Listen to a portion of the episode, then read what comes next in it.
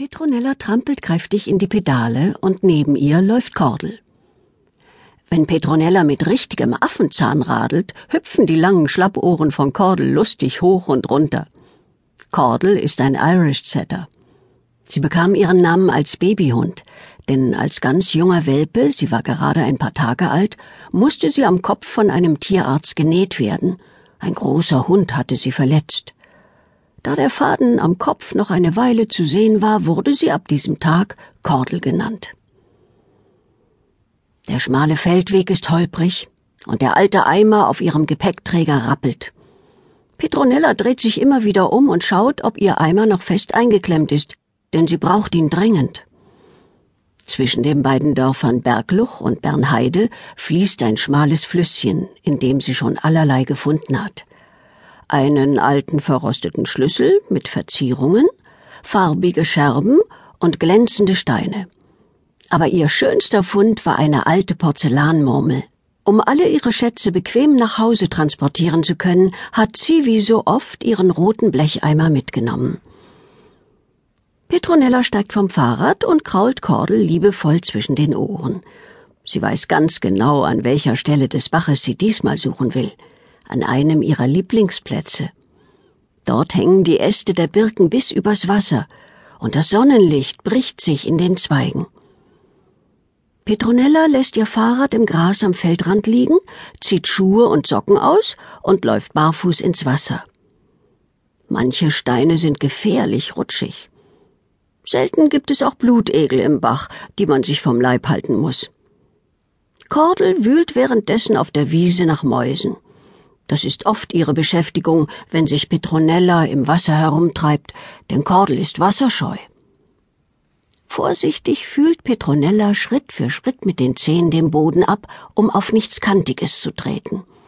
Sie hebt nasse Steine hoch, und manchmal sind kleine Wassertiere darunter.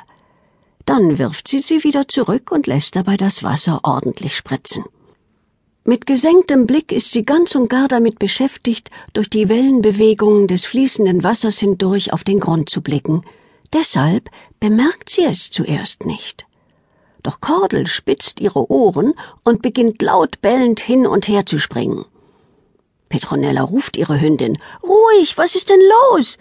Schnell läuft Petronella zurück zu ihren Socken und ihren Schuhen. Und dann sieht sie es auch. Mitten in der Wiese ist etwas und bewegt sich. Ein Hase, denkt Petronella. Sie pfeift laut. Kordel, hierher, Fuß! Aber Kordel denkt nicht daran zu gehorchen.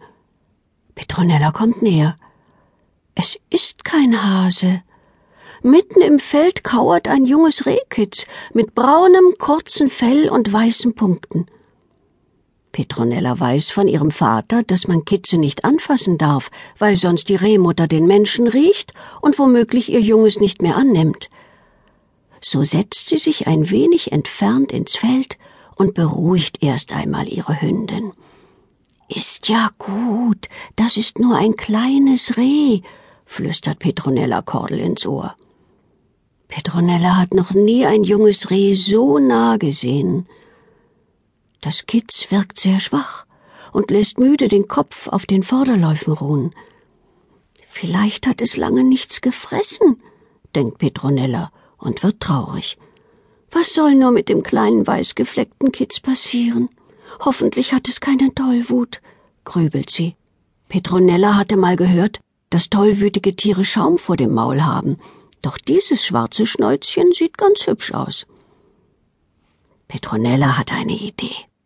Sie nimmt Kordel an die Leine und versteckt sich hinter einem Haselnussstrauch. Psst, Kordel. Von hier aus beobachten wir. Vielleicht passiert ja etwas. Kordel legt sich brav neben Petronella ins Gras und hechelt. Das kleine Reh schaut in Petronellas Richtung und stößt einen seltsamen Laut aus. Kordel spitzt die Ohren. Petronella hört diesen Laut zum ersten Mal in ihrem Leben. Es ruft bestimmt nach seiner Mutter, sagt Petronella zu Kordel, die sich hinterm Ohr kratzt. Aber wo ist sie? Geduldig wartet Petronella. Aber es kommt kein Reh.